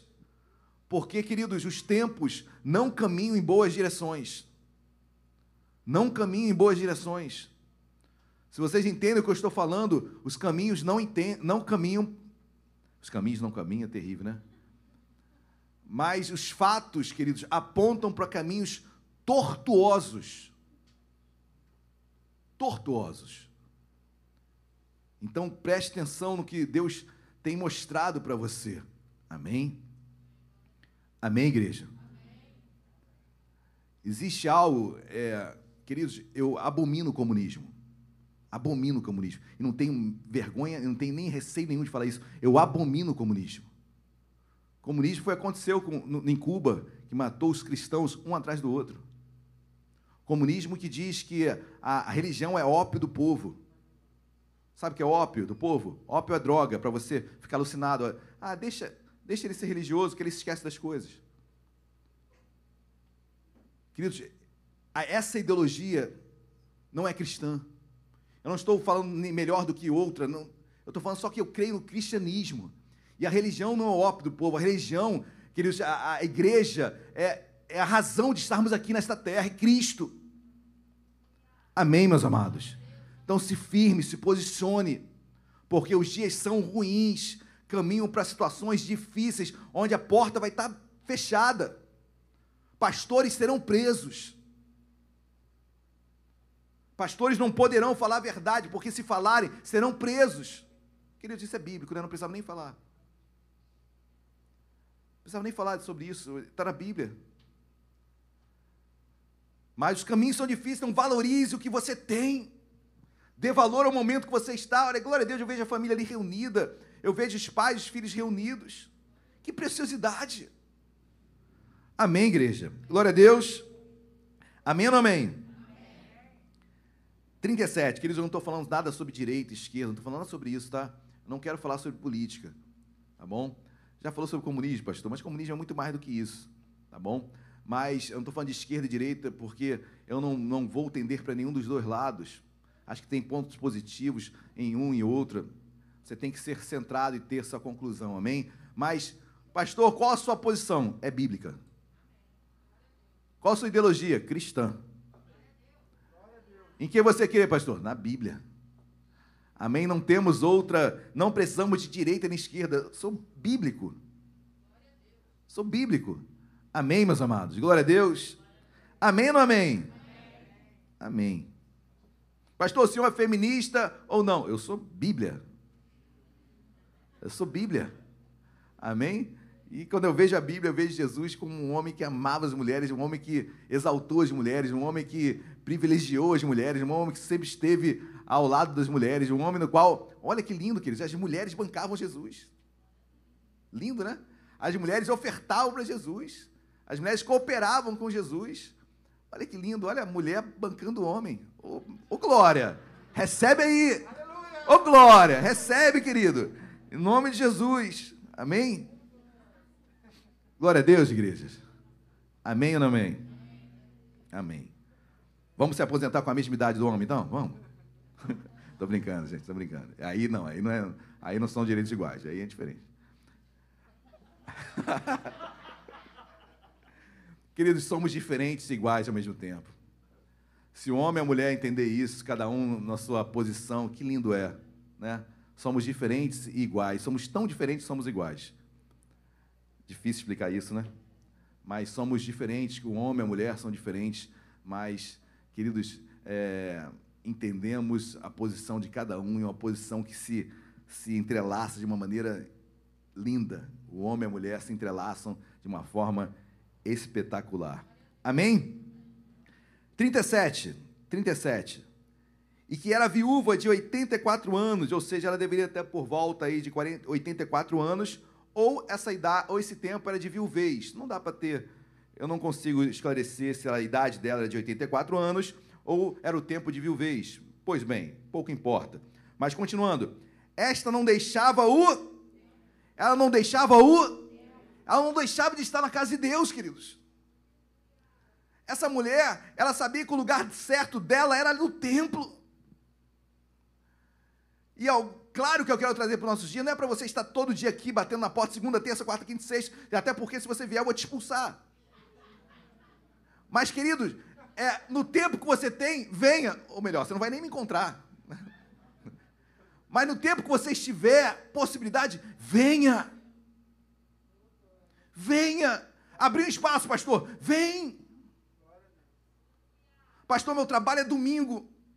E escala durante, durante, durante a semana não sei qual dia. Pastor, tem um dia só no mês. Venha! E talvez você experimente muito mais do que aquele que vem quarta, domingo, meia e noite. Mas venha, abriu a porta, venha, tem a possibilidade, venha! O lugar certo é o templo. Venha ao templo ali, Deus vai falar contigo. Aquela mulher, a Bíblia diz, não deixava o templo, mas adorava noite e dia em jejuns e orações uma mulher que adorava, uma mulher que não deixava o tempo, uma mulher que estava em comunhão com Deus. Ela estava no lugar certo. Quando você está no lugar certo, com a tua vida no altar de Deus, queridos, a hora vai chegar. O momento vai acontecer. Guarde isso no seu coração. Quando Deus te colocar no lugar certo, e você na sua vida no altar, o momento vai chegar. Deus vai responder. Deus vai abrir portas. Eu quero estar aqui quando Deus falar. E você, você permaneça em casa quando Deus falar. É o lugar também que Deus está te colocando. Mas quando isso tudo acabar, eu quero estar aqui, porque eu sei que Deus vai falar. Quis eu creio no mover tremendo de Deus quando tudo isso acabar, quando todos nós estivermos aqui. Eu creio no movimento tremendo de Deus, onde Deus vai falar muito aos nossos corações, onde iremos compartilhar experiências que não conhecemos um de, um, uns dos outros, mas Deus vai falar no nosso meio. Eu quero estar no lugar certo e no momento certo. Amém, igreja? Essa mulher não deixava o templo, adorava noite e dia em jejuns e orações. 38. E chegando naquela, naquela, olha o momento certo. Por que chegou aquela hora? Porque ela estava no lugar certo. Querido, esteja com a tua vida certa, que o momento vai chegar. É muito mais do que lugar físico. Esteja com a tua vida, e lembre-se que eu falei no início, hoje, 1 Coríntios capítulo 3 vai dizer isso, né? Nós somos santuários de Deus, nós somos o templo de Deus. Se o teu templo estiver bom, o momento vai chegar. A Bíblia diz: e chegando naquela hora, tem uma hora marcada para Deus responder. Tem uma hora marcada para Deus falar contigo. Mas, queridos, olha para o teu interior. Foi pregado hoje de manhã na escola bíblica, né? O homem interior, o homem exterior, foi isso? O homem exterior ele pode se corromper, mas como está o teu homem interior? Ele tem que se renovar dia após dia. Olha para o teu homem interior. Tem pessoas que só olham para o exterior, só olham para as falhas, para os problemas. Queridos, já estamos cheios de falhas. Se você for acentuar mais ainda as suas falhas, você vai desistir. Mas olha para dentro de você. Senhor, eu não estou conformado com isso. Senhor, eu quero mudar. Esse é o homem, a mulher de Deus que Deus quer encontrar. Amém, queridos? Momento, lugar certo. Deus responde na hora certa. Amém? E chegando naquela hora, dava graças a Deus e falava a respeito do a respeito do por quê, queridos? Enquanto, enquanto Simeão estava apresentando Jesus no templo, Ana devia estar assim babando. Não, meu Deus, eu estou vendo isso. Deus me permitiu estar viva por 84 anos para contemplar esse momento lindo na minha vida. Eu vi Jesus sendo apresentado no templo. Queridos, você entende que no lugar certo Deus responde coisas extraordinárias. Esteja firme, porque Deus irá responder na sua vida, nem que seja babando. Eu me lembro do Renan, do, casamento da Renan da, do Renan e da Marina. O Renan babando com a Marina chegando. Viveu esse momento. Viveu esse momento. Queridos, é, eu quero babar ao ver o que Deus está fazendo eu quero ficar extasiado, eu quero ficar em choque ao ver o que Deus irá proporcionar, porque eu estou no lugar certo e o momento vai chegar. Amém, queridos? Faça da sua vida o lugar perfeito. Trate a sua vida espiritual, trate a sua família. E um momento vai chegar. E tratar, queridos, dói. Já tratou ferida? Antigamente colocava aquele mercúrio, né? Mertiolate, né? Arde. Não dói nada mais? Não dói mais nada? Meu Deus, o que, que dói? Olha, eu nunca vou me esquecer, a Luciana teve, é, alguns anos atrás, foi, foi, meu Deus, me esqueci, esqueci o nome da doença, mas eu só sei que tinha que tirar, com aquela agulha aqui na coluna, tinha que tirar um líquido do, da coluna, queridos, eu estava vendo aquilo ali, eu falei, não acredito. Eu vou morrer. Meus amados, a mulher é muito mais forte que o homem. Aquilo eu vi que eu falei que eu sou um, eu sou um lixo. Eu não valho nada. Olha, para parir, tem que ser mulher, queridos. O homem já vê um sanguezinho, já está desmaiando. Eu já entrei na hora do parto da, do Mateus e Débora. O médico, a primeira coisa falou, vai desmaiar? Homem, por que, que preconceito é esse? Ele deve olhar, homem é fraco, vai desmaiar. Mas a mulher é forte, né? E eu me lembro que a anestesia, a Luciana não estava pegando, ela falou assim, vai assim mesmo. Pode, mas eu falei, meu Deus. Cada vez que o médico se aproximava, eu estava saindo fora, assim, quando eu não queria nem olhar aquilo, queridos. Mas a mulher é forte. E como isso é, traz firmeza em nossas vidas. Tratar ferida dói. Mas olha, pode deixar cicatriz, mas cura. Então trate a tua casa o mais rápido possível. Trate a sua vida o mais rápido possível, porque tem uma hora que Deus vai abençoar. Só que essa hora, ela está consubstanciada, ela está baseada, ela depende do lugar certo, do teu altar está certo. Se a tua vida, que é a tua casa, se o templo, que é você, estiver certo, firme, queridos, o momento vai chegar. E eu quero ficar babando, que você fique babando ao ver Deus fazer o milagre. Assim como Ana ficou olhando Simeão, meu Deus, Jesus está sendo apresentado, o menino, olha o menino ali. Eu presenciei isso, olha, eu tive um, eu tenho, perdi meu marido, sete anos só de convívio. 84 anos viúva. Essa mulher tinha tudo para blasfemar, para dizer, falar mal de Deus. Mas suas últimas palavras, ou quase últimas, foi: Senhor, obrigado porque eu vi isso. Aquela mulher tinha tudo para sair do templo. Aquela mulher tinha tudo para nunca mais voltar à casa de Deus. Aquela mulher tinha tudo para se desviar. Mas ela entendia que era ali o lugar certo para Deus falar. Amém, igreja? Vamos colocar de pé. Eu creio que esse é o lugar certo. Eu creio que você é o lugar certo para Deus falar. Quero chamar os irmãos do louvor. Você é o lugar certo para Deus falar.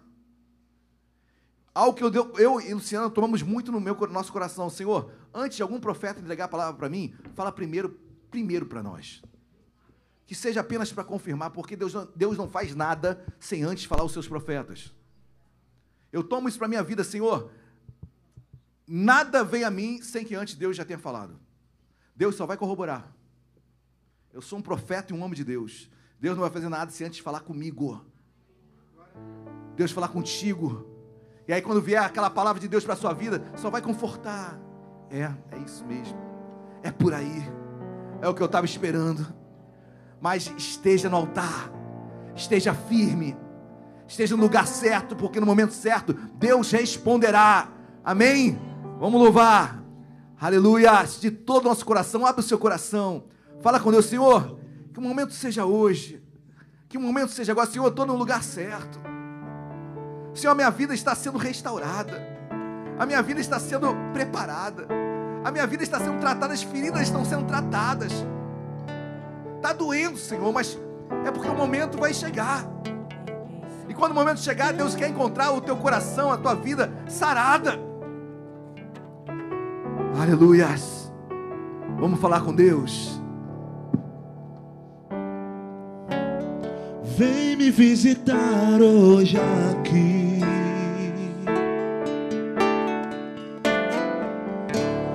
Quero conhecer mais de ti.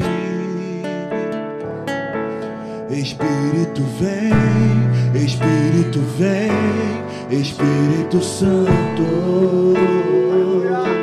Espírito vem, Espírito vem, Espírito Santo.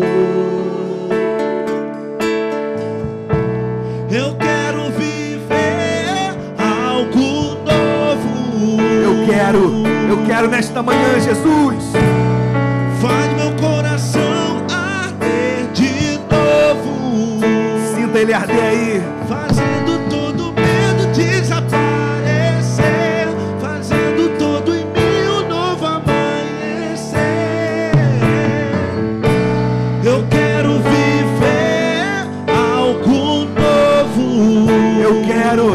nós queremos. Vem me visitar hoje aqui.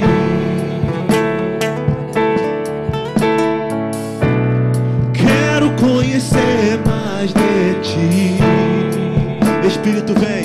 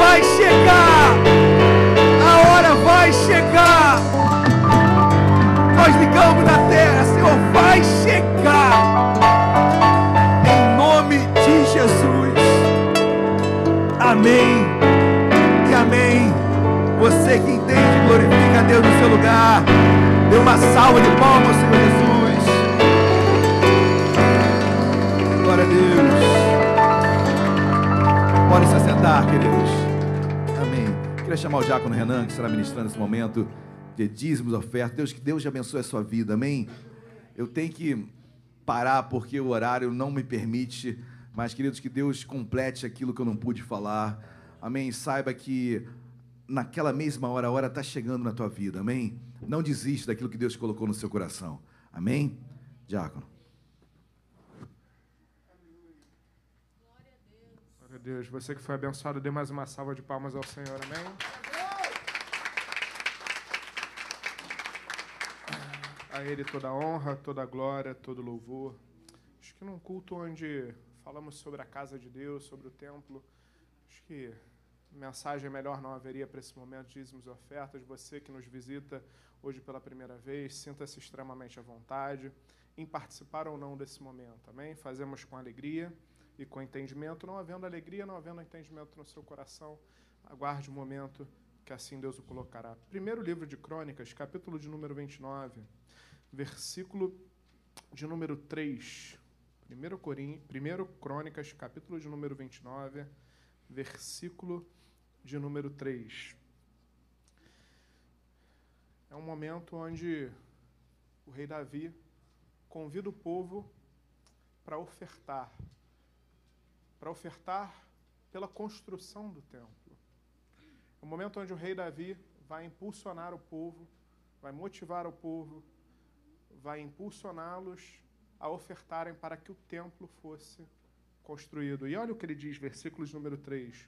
Assim diz a palavra de Deus. E ainda porque amo a casa do meu Deus. O ouro e a prata particulares que tenho dou para a casa do meu Deus, afora tudo quanto preparei para o santuário. Três mil talentos de ouro, do ouro de Ufir, sete mil talentos de prata purificada para cobrir as paredes da, das casas. Ouro para os objetos de ouro, prata para os objetos de prata e para toda a obra da mão dos artífices. Quem, pois, está disposto hoje a trazer ofertas liberalmente ao Senhor. Meus amados, é lindo que antes de motivar o povo a trazer as ofertas para a construção do templo, Davi tem dois, duas atitudes aqui muito marcantes. Em primeiro lugar, ele declara o seu amor à casa de Deus. Ele declara porque eu amo a casa de Deus. Declarar o amor à casa de Deus é declarar o amor a Deus. Está implícito, é inafastável. Quando declaramos o amor à casa de Deus, estamos declarando o amor a Deus. E o segundo ponto lindo de Davi é o exemplo. Ele não simplesmente chega para o povo e fala: vocês têm que ofertar para a construção do templo. Ele era rei. Ele estava disposto ao quê? A ordenar, a receber, a aferir. Mas não, ele fala: olha, do meu tesouro eu dou. Eu quero participar. Eu posso ser o rei, eu posso ser a figura ali mais importante, eu posso estar acostumado a receber, posso estar acostumado a arrecadar, mas não. Meu tesouro, eu faço questão. Eu quero dar o exemplo. Eu quero participar desse momento. Para mim tem valia, porque eu amo a casa do Senhor, eu dou do meu tesouro. Eu faço.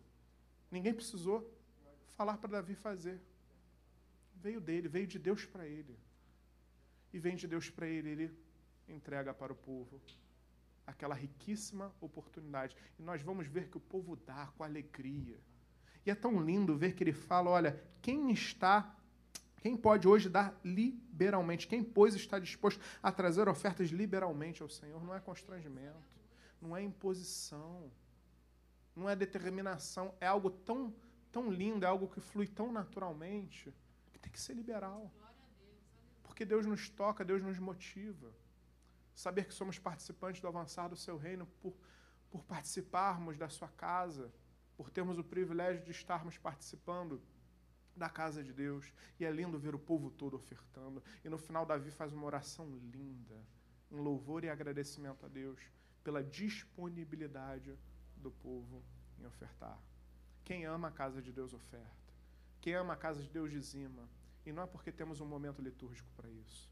É porque isso flui no nosso coração, no entendimento do privilégio que é ofertarmos e dizimarmos na casa de Deus, casa essa que tanto amamos. Eu quero te convidar a pegar um envelope, ainda que você ainda não tenha separado, vamos antes orar, oraremos por esse momento, depois o louvor começará, você vai ter o tempo necessário para ofertar, para dizimar. Temos a máquina de débito ali atrás com nosso, nossa diaconisa Ana. Então, no momento de louvor, separe seu dízimo, sua oferta com calma e os obreiros recolherão as ofertas e o pastor estará à frente recolhendo os dízimos. Amém? Vamos orar. Pai amado, em nome de Jesus, muito obrigado, Deus. Muito obrigado pela rica oportunidade, Deus, de estarmos na tua casa nessa manhã. Muito obrigado porque, como foi ministrado nessa manhã, lugar melhor no mundo não há. Muito obrigado, Senhor. E nesse momento te agradecemos, Pai, pelo privilégio, pela oportunidade de sermos partícipes da manutenção da tua casa do avançar do teu reino por meio de novas portas se abrindo. Muito obrigado, Deus, porque isso para nós é um privilégio e não uma obrigação. Senhor, muito obrigado, Deus. Nós te louvamos, nós te adoramos, Pai, por essa oportunidade. E nesse momento, como igreja, Pai, reunida, nós clamamos a Ti como nos é lícito fazer, te pedindo, Pai, para que Tu possas abençoar a vida financeira do Teu povo, Senhor. Sobre aquele que encontra-se desempregado, Deus abre a porta de emprego. Sobre aquele que tem passado momentos de dificuldade financeira por conta da pandemia, Deus, Pai, em nome de Jesus, abençoa essa casa, abençoa essa dispensa, porque como foi pregado hoje, pão não faltará. Muito obrigado, Senhor. Continua a dar direção para o teu povo, aquele que estuda para um concurso público, aquele que busca capacitação, Senhor. Continua dando discernimento, Pai. A tua direção para aquilo que é de melhor tu possa ter para nós. E também te pedimos, Paizinho, sobre a administração financeira da tua casa. Abençoa, Senhor, dá a direção e que todo recurso que chega ao teu altar seja utilizado para a tua obra conforme o teu querer. É o que te pedimos e fazemos agradecidos. Em o nome de Jesus. Amém e amém. Glória a Deus. Vamos louvar, separe seu dízimo, sua oferta com calma. Que Deus vos abençoe rica e abundantemente.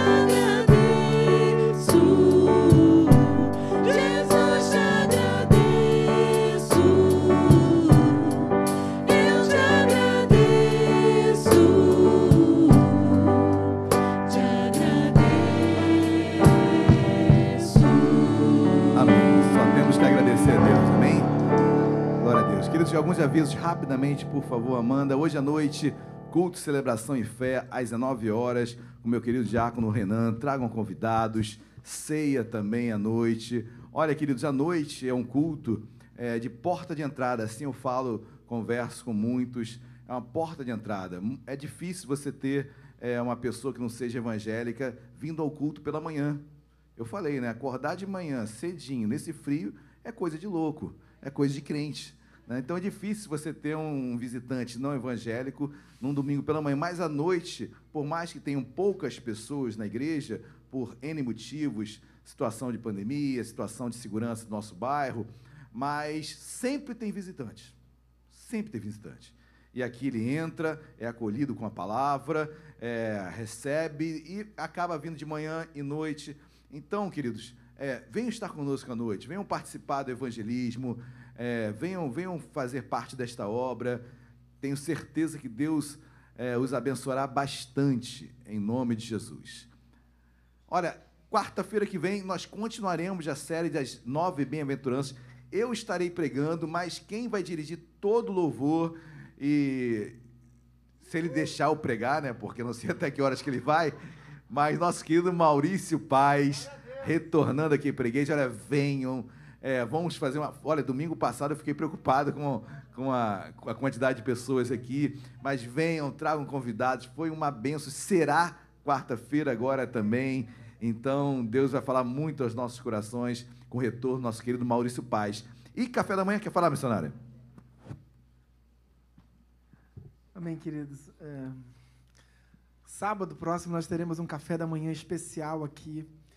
É, é um café da manhã muito especial com Maurício Paz. É, é, infelizmente é voltado para o Ministério de Louvor, mas eu precisava anunciar isso para toda a igreja, porque é uma grande oportunidade. O Ministério de Louvor tem se dedicado sobremaneira. A gente sai daqui dos ensaios depois das 10 horas da noite. Então, é um grande privilégio. Eu conversei com o Maurício na quinta-feira agora e ele se predispôs a vir então no sábado que vem. Nós vamos fazer um grande café da manhã aqui para receber todo, para receber o Maurício Paz, mas para receber todo o Ministério de Louvor. Uh, e também teremos como convidados especiais o Ministério de Louvor de Benfica, que tanto nos abençoou aqui, e também o Ministério de Louvor da, da, da Igreja dos Macacos. Então, um, se você é do Ministério de Louvor, você está convocado, não está convidado, está convocado mas eu peço toda a igreja que ore por esse momento, porque ele vai compartilhar muitas histórias, aprendizado para o Ministério de Louvor. Será um momento ímpar de crescimento, de maturidade para as nossas vidas, e isso certamente vai refletir na igreja. Eu quero apenas complementar também em relação ao culto da noite. Queridos, venham no culto da noite. Você está perdendo o mover de Deus que tem acontecido aqui é, no culto da noite. É, a, uns dois ou três domingos atrás, nós tivemos três convidados. Três convidados. Três pessoas visitantes na igreja. Uh, três. E por que, que eu estou enfatizando que foram três? É porque não tinha mais ninguém. Só tinham três visitantes. Tá? Os membros não vieram. Nós tínhamos aqui os obreiros e o Ministério de Louvor. Todos os obreiros e o Ministério de Louvor. Mas os demais membros, ninguém veio. E isso, de certa forma, impacta também na vida do visitante. No culto de oração, vieram poucas pessoas, mas nós tínhamos visitantes no culto de oração. No domingo passado, à noite, nós tivemos uma visitante aqui. E ela disse assim: Olha, eu não posso vir no domingo de manhã mas eu vou estar sempre no domingo à noite, porque eu gostei demais dessa igreja. Então, essa igreja tem sido um instrumento para a transformação de vida das pessoas. E nós somos esse instrumento, não é a igreja um templo físico. Nós. Então, nós precisamos estar onde essas pessoas estarão. Amém, queridos? Deus muito te abençoe. E sábado, nove horas, orem por isso. Amém? Deus abençoe. Eu sou do Ministério de Louvor. Eu me considero. Eu me considero. cabine de som. Todo aí, daqui a pouco, olha.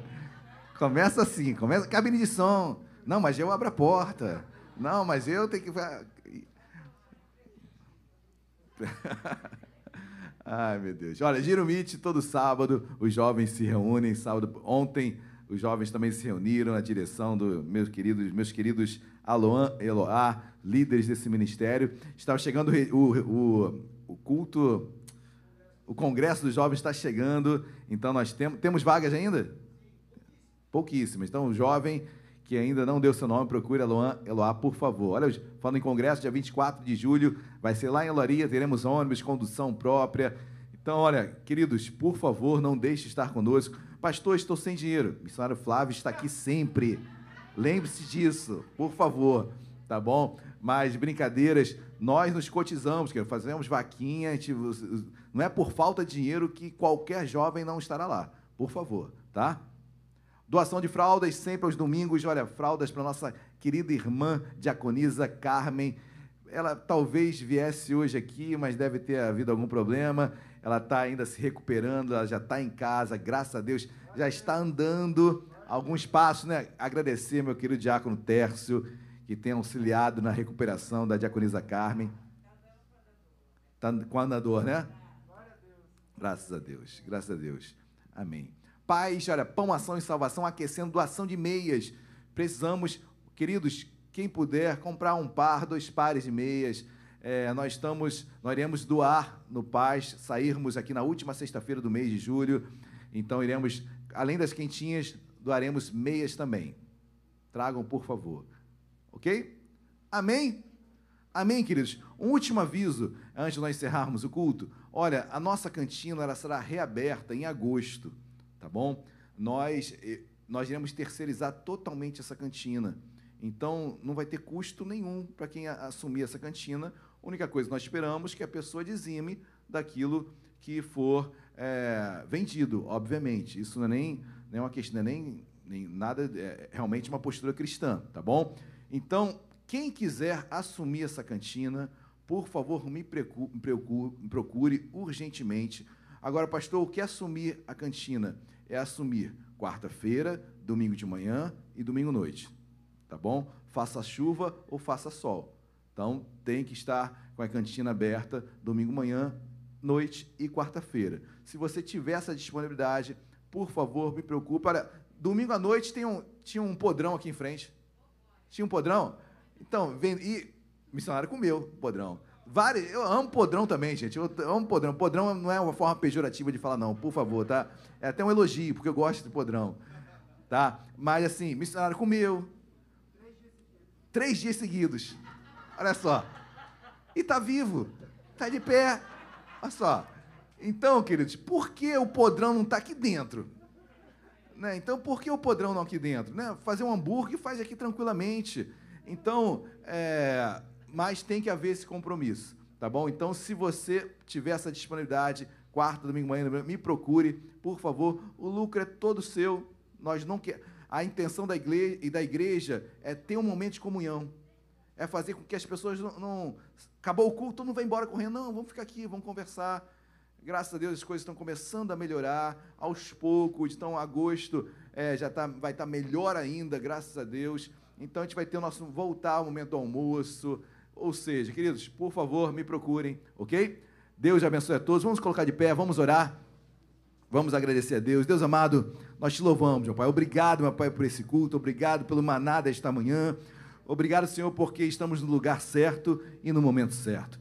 Deus responde ao teu povo durante a semana. Deus abençoe a tua igreja, abençoe aquele que está em sua casa, agora em seu lar, desfrutando desta mensagem. E que o amor de Deus Pai, a graça e a paz nosso Senhor e Salvador Jesus Cristo e as doces consolações do Espírito Santo de Deus seja sobre as nossas vidas hoje e para todo sempre. Toda igreja diga. Dê uma linda salva de palmas, Jesus. Deus abençoe a todos. Vão em paz e nos dê uma semana abençoada.